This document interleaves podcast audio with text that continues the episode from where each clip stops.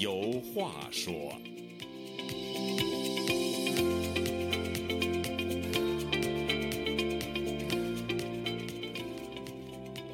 听众朋友，大家好，欢迎您再次来到《周家有话说》这个栏目，我是主持人家园。中国大陆自从十一月底爆发所谓“白纸运动”后呢，中国的清零防疫政策就出现了大逆转，大部分地区取消了核酸检测，出行也不用扫码了。但随之而来的就是疫情大爆发，尤其以北京最为惨烈，药店的感冒药、退烧药啊等都抢购一空。所有医院的就诊病人大排长龙，出现了杨医生看杨病人的现象，急救系统幺二零被打爆，癌症患者和需要透析的患者呢无法得到及时的救治，全市十多家殡仪馆呢超负荷运作，北京附近的墓地销售呢也跟不上需求，所有这些现象都说明，北京的医疗和救护系统已经被击穿，大部分民众只得靠自救。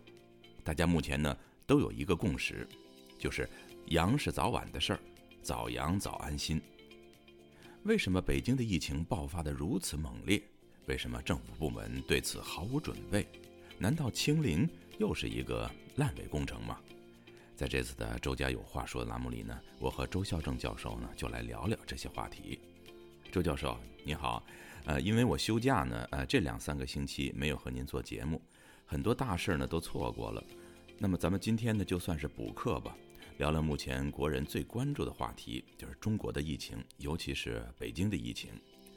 呃，您和我呢都是北京人，对北京的这个父老乡亲们呢在疫情中所遭受的痛苦呢，有一种特殊的同情和悲悯吧。呃，我们在之前的节目中呢都提到过哈，这个病毒是不可能清零的，但目前的局面您预料到了吗？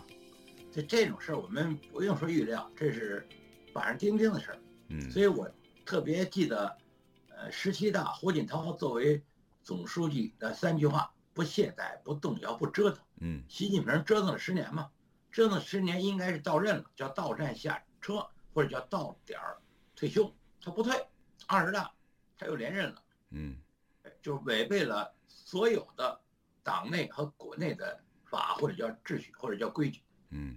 因为党内有一个党的干部叫我们叫四化嘛，年轻化、知识化、专业化、革命化。其中年轻化里头有一个非常的确切的一个退休年龄，一般来讲中国叫六十岁退休，后来延长到六十五，一把手七十。习近平已经到了七十了，而且已经干了两任了，就十年，他到点不下车，哎，或者说他到站不下车，或者叫到点不退休。现在的问题就是我们得怎么得让他。到站下车，到点退休，因为他已经折腾十年了，他折腾无数次事，没有一件折腾对。用这个谁的话就是瞎折腾。现在中国呢，就是在他的作为军委主席、国家主席、总书记的这一把手的折腾了十年，现在的问题就在这儿，怎么能让他到点到点他他下车，到点他退休，这是大事儿，因为他要不退，他还得带你们再折腾，现在再折腾五年，那就到二十一大了。再折腾，再折腾，十年就到二十二大了。嗯，这是关键。就他为什么不下去？不下去，我们现在的这一个重点就是怎么能让他下去。嗯，他不下去，他接着折腾。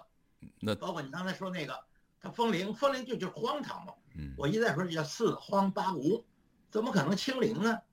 当时我记得我十岁的时候，我小学四年级，呃，北京搞了一个除四害讲卫生，我们叫做消灭。四害，嗯，苍蝇、蚊子、麻雀、老鼠，当时那天有一个麻雀，我就赶上了。我带我在上小学四年级时候赶上那个所谓轰麻雀，就是在这个北京这个范围之内要把麻雀清零。嗯，可是他胡，你如果说习近平是个糊涂的，他折腾，但底下的人有聪明人呢，怎么也跟着一起一起折腾？聪明人全干掉，不是那个呃那个那个什么，南京的一个什么一个传媒学院的一个，我我管叫英慈。嗯，因为她是个女学生。嗯，前些年在北京，我们学校附近有个四通桥，那有一个英雄，姓彭的，或者叫勇士，所以我们管那个四通桥那个彭勇士或者叫英雄，相对应的这个南京，呃，那个女学生，我们叫她英慈。哎，原来中国我们上学时老师就说，说中国就是重男轻女。嗯，说人有男女或者叫雌雄。这英雄指的是男的。有人说不对啊，你加一句女英雄，女英雄那不是废话吗？那叫英雌不就完了吗？那你将来有了英雌，你还得说他男他男英雌，男英雌女英雄，这不就废话吗？就是英雄彭丽发，还有彭丽发，还有一个就是这英雌，就是这个李康梦。英雌就是打一张叫我们叫五四运动，一九一九年的五四运动，一九三十三年的一九八九年我们叫六四，嗯，还有现在叫 A 四。嗯，A 四什么意思？就是复印纸。A 四纸，对，A 四纸不就是白的吗？嗯，白什么意思？那不就是唐朝的一个皇上叫武则天？哎，武则天死了以后，哦，我想起来了，他是中国的一个女皇上，给她来一个无字碑。对，南京就这意思吗？对，沿南京传媒大学的这些学生是吧？当时还有那个，在民国的时候，有些报纸，包括审查，说你这个报纸这篇稿件通不过，通不过。当然呢，报纸主编很有个性。嗯，你说这篇文章通不过，我撤下去，开天窗，开开天窗，对我给你，我给你开一个天窗，嗯，开天窗，还有这个呃这个什么，就是这个无字碑，嗯，还有一句话嘛，此时无声胜有声，嗯，还有一个就是沉默，沉默的大多数，嗯，就这意思嘛，这这就是那个 A 四的意思，白纸，我抗议，但是我什么也不说，如果我在白纸上我要写字儿，那叫标语，嗯，什么也不说。什么也不说，一切尽在不言中。对，一切尽在不言中。对，但其实什么也不说，大家也都知道那白纸上写的是什么了。人人家有一说法叫“可以意会，不可言传”。嗯，我不用说，不用说，我就弄一张白纸，谁都知道。现在你要在中国大陆的公共场合，你弄一张白纸，嗯，据说有的人就抓你了，开始。你你，因为你把信息已经传递了，是不是有这种说法？我看到这个海外媒体上就说。知道这个习近平和的上层哈，知道这个清零政策贯彻不下去了，正在找台阶儿去怎么把这个问题呃给它解决了。结果呢，爆发了这些白纸运动，要求开放，要结束清零。哎，所以他就是说，你既然呃你们这么要求，到处都是学生抗议啊，等市民抗议啊，那我干脆就放开吧，嗯，咱们也不提这清零了。这是等于是。间接的给给了习近平他们一个一个下台阶的一个借口，你怎么看？不是习近平呢，就是一个我们叫独裁或者叫专政，嗯，哎，他自己呢是不学无术，刚愎自用，哎，最后呢，他的一个话在我们文化大革命有一句话叫做带着花岗岩的脑袋去见上帝，嗯，叫做用老百姓的一句话，哎，叫茅坑里的石头，又臭又硬。你想他没有什么理性，所以我们管他叫。非理性，所以我们想起来当时印度的独立的领袖圣雄甘地一句话，嗯，叫非暴力不合作。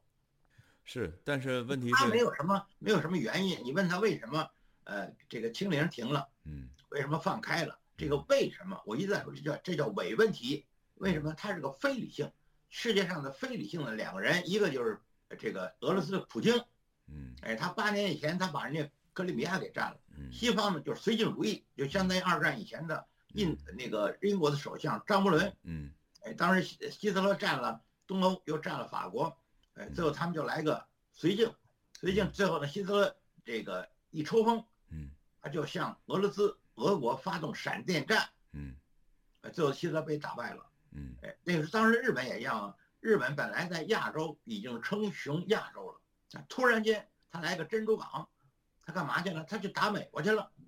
最后的导致的结果就是美国扔两个原子弹，日本就无条件投降了。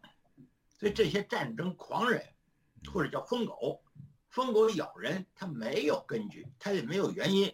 所以我们有一句话，我们叫疯狗乱咬人。一个是普京，疯狗，他已经可他已经占领乌克兰，已经打了有大概快不到一年了。对，刚开始他就他就是误判，他就吹牛，他告诉他三天就能把乌克兰的首都基辅给他占了。现在已经大概是十十个呃十个月以上了，嗯，对不对？这就是所谓战争狂人，哎，一个狂人当然就是俄罗斯的普京，还有一个狂人，那不就是中国的这个主席习近平嘛？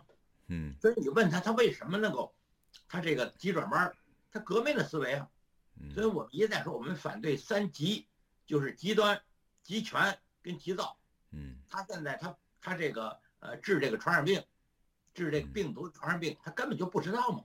他首先就是欺骗，嗯，哎，他骗谁啊？他骗美国当时的总统特朗普，他是中国国家主席一把手，他跟美国的当时的一把手，美国总统川普他们俩直接通电话。嗯，川普呢就上当了，因为我我有一个逻辑啊，因为习近平不怎么会说英语，嗯川普也不怎么会说中文，嗯那他们俩直接通电话，肯定有翻译或者有录音。现在已经过了这么长，已经过了这么长时间了，那你们俩说什么来了？因为我怀疑这翻译可能翻译的不太对，但他们录音呢？哎，录音呢？你们为什么不公布啊？后来您告诉我，这个两国的一把手通电话有一个规矩，有人说是十年，有人说二十年，得保密。嗯我说你这规得改呀、中国的这个民主跟美国这民主天壤之别。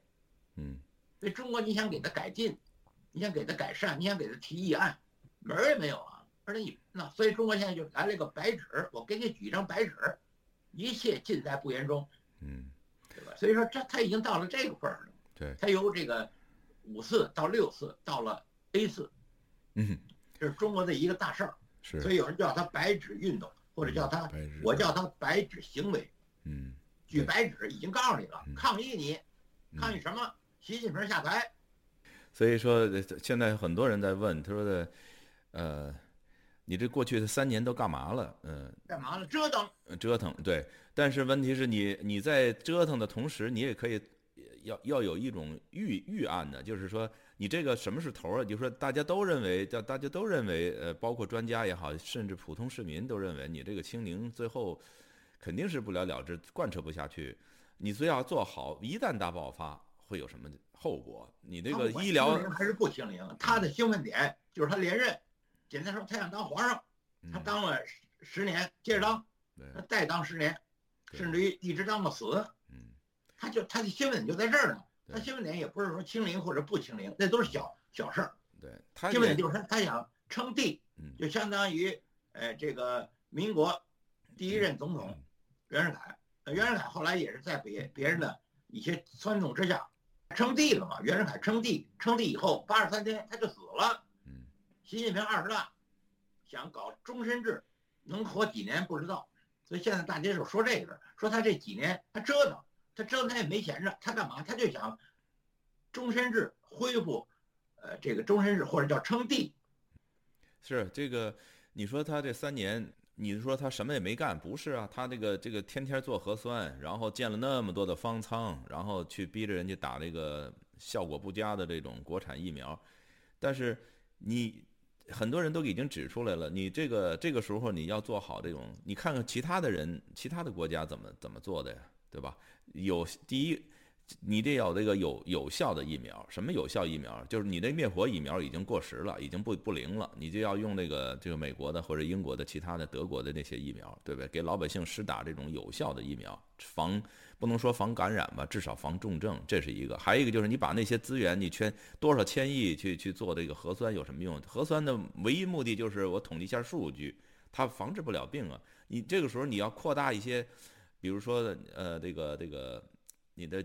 ICU 的这些部门呢，或者是其他的一些扩大一些这种急救的部门的一些需求，而而不是这个去做了一些呃建呃测核酸没完没了测核酸，完了以后去去做这个所谓方舱，那方舱还不是医院，这方舱其实就是一个一个关人的地方，那里边什么医疗设备都没有，它就是一个把你隔离的地方，所以把这些资源全部白白的和时间就浪费在这方面了。你看现在这个这个问题一下子就凸显出来了。对，你说的特别对，他的兴奋点是他自个儿怎么能连任，他得把死把死抓群里不放，嗯哎，要做一块茅房里的石头，又臭又硬，这是他的这个效果。至于说他给你弄核酸，还有呢给你什么清零，完全不是这个意思。嗯所以现在大家伙就明白，必须得把他，他不是到这个公共汽车到站他不下车吗？你让他下去，哎，到年龄他不退休，你得让他到点儿退休。到站下车，这是中国的大问题。而且你让他下车，你还得让他平缓的，嗯我们叫用那个我们的一个老朋友的话叫体面的淡出。嗯，这个主席、总书记，那这个这个压力是来自于民间，也得来自于上边嘛，对吧？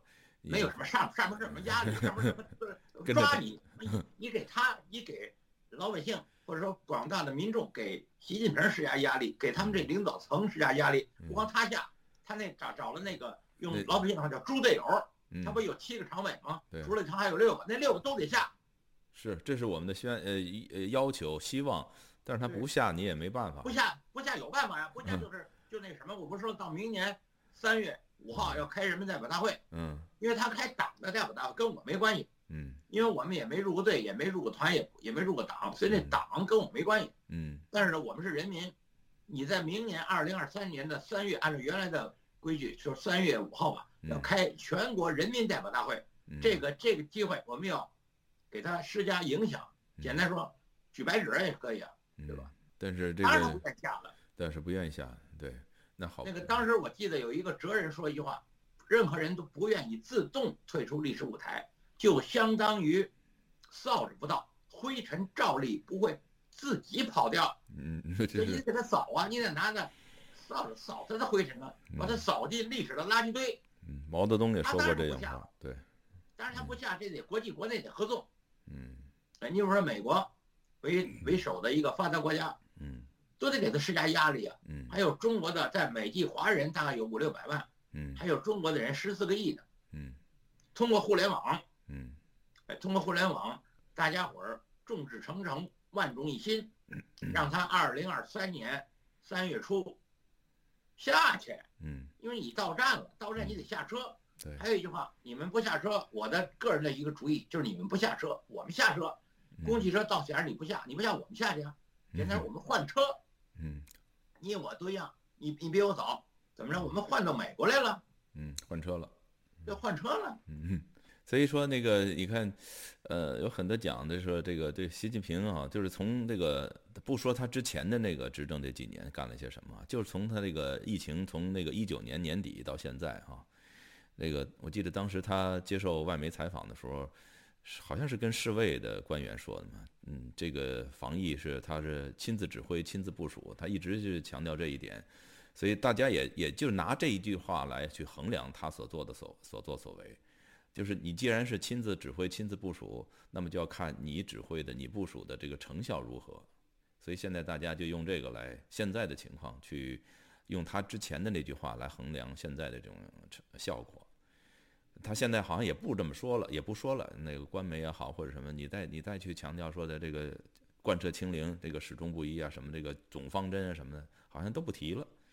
所以，中原来有一句话叫“责权利”，嗯，就你有责任，你有权利，对，它是相你也对，有那利益，得一致嘛。对呀、你既然说你亲自部署、亲自指挥这个指挥，那你就得负责。对呀、你不负责，我们就得追究你的责任。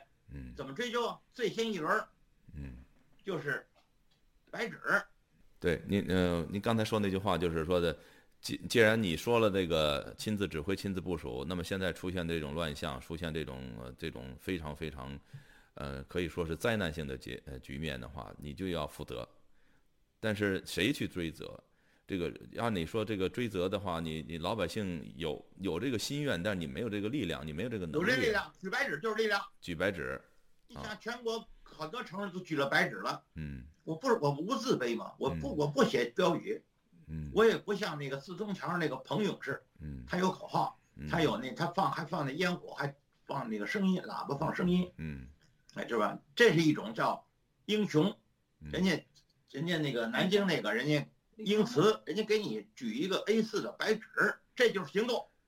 所以下一次的举白纸行动就是追责，对啊，下 举白纸就告诉你，我们要追你的责任。嗯比如说世界的这几十呃一百多个国家，如果在开会的时候，有些国际会议的时候，嗯哎，你们一看习近平来了，你们就走啊，三十六计走为上啊，嗯退场啊。嗯比如说联合国大会，嗯他去了，假如他去了，嗯那些一百一二百个嗯会员国的代表嗯，离场啊，是。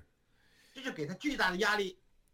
哎，有一件事儿就是从过去这一两年，嗯，我们在美国也看到了哈，就是那个欧洲的其他的一些西方国家也看到，就是几乎很多领导人都阳过，有的还阳过两次，哎，就是感染了，有家人啊，还有身边的人也都感染了，他们就是马上就报道了，媒体也报道了，但是好像在中国呢，就从来没有听说过这个，就是一定级别以上的这些，好像没有说有关这个，比如说的国家机器这个部门的这个运作，包括军队啊、警察呀，这或者最高当局这些领导人，哎，有谁哎感染过？他们这种东西对他们来讲是是个国家机密，好像，但是在这些西方国家、民主国家，这好像是很很平常的一件事情。这是一个，还有一个就是说。他们打疫苗也是公开的，就告诉我现在打了疫苗了啊，我打的是什么样的疫苗？那我就不知道中国领导人他打没打疫苗？他鼓励这个自己的百姓去打疫苗，但是他们自己打不打？打什么样的疫苗？这都没有，这都没有公开，而且好像也没有人去问他们。问他也不会告诉你，而且即使有告诉他，也不会公开，也不会传播，也不会传那个有新闻也不会报道。这件事我的理解非常简单，四个字嗯，做贼心虚。嗯，那个四通桥那个彭勇是有一个口号，我记得好像就是习近平就是一个习近平就是我们华人的或者是中国人的一个国贼。嗯，所以我有一句话不是我的一句话，一句老话叫做贼心虚。他当然他他不能打疫苗得病，他不说。包括江泽民九十六岁今年去世，嗯，死没死啊？据说瞒了有十来天，嗯，而且遗体告别取消。按说那个领导人死了，遗体告别，这是一个惯例。嗯，江泽民的遗体告别就取消了，为什么取消啊？他也不说。嗯，到底江泽民哪天死的呀？什么叫死？嗯，因为死的定义变了，传统死亡标准和现在的脑死亡标准。嗯，那你用的说江泽民死了，我就问你什么叫死？你问问问那些领导人什么叫死？你给我说说，对不对？你们谁给鉴定的死？而且他的这个江泽民。死亡的时间是由他们这些领导人定的，他不是说临床宣布死亡，那就是医生或者说是法医宣布他死亡，他有他有那个标准，一概没有。据说差了十来天，最后造成遗体有可能变形，所以最后遗体告别也取消，就是四个字什么做贼心虚嘛。有中国有一老话，好事不被人，被人无好事儿。他做的都是什么缺德事儿，什么都给你保密。嗯，所以这个对，他怎么能像民主国家呢？说你打了疫苗了，你得了病了，我就告诉你呗，我得了病，我打了疫苗了，哎，好没好，好到什么程度？简单说，天天他都给你给你报道。嗯，对。呃，川普也进过医院，好像那个英国的那个约翰逊当时也是进了 ICU 了，几天又出来了，也没事儿了。哎，这这都是公开的，但是在这个方面，就是领导人的健康方面，好像在中国那就是天大的秘密。对，嗯，因为因为人家发达国家的，不管是总统还是首相，人家是民选的，民选的。中国是靠着阴谋诡计，靠着暴力，嗯，抢来的。我们叫夺取政权，夺取政就是夺就是抢，抢就是夺嘛。嗯，所以他们的挣钱不是说，呃，这个老老百姓给的，嗯，是自己抢来的，所以叫为什么叫贼呢？贼是偷啊，叫骗偷抢吗？对不对？就这么简单嘛。是，不知道今后的这个形势是怎么发展。有的专家说，这才哪儿到哪儿啊？这这这这是北京只是告诉你有这么一种严重的情况，这才是刚刚开始，那个大的那个那个高峰还没有到呢。所以不知道今后的几个月的时间，可能是第一波才能够达到这个呃它的最高峰啊。到那个时候的情况可能会比现在更糟。您我不知道您有没有什么这方面的预期？肯定越来越糟嘛，因为民主和这个专政独裁它是两个基本形态。民主肯定有问题，但是它慢慢会好往好了去。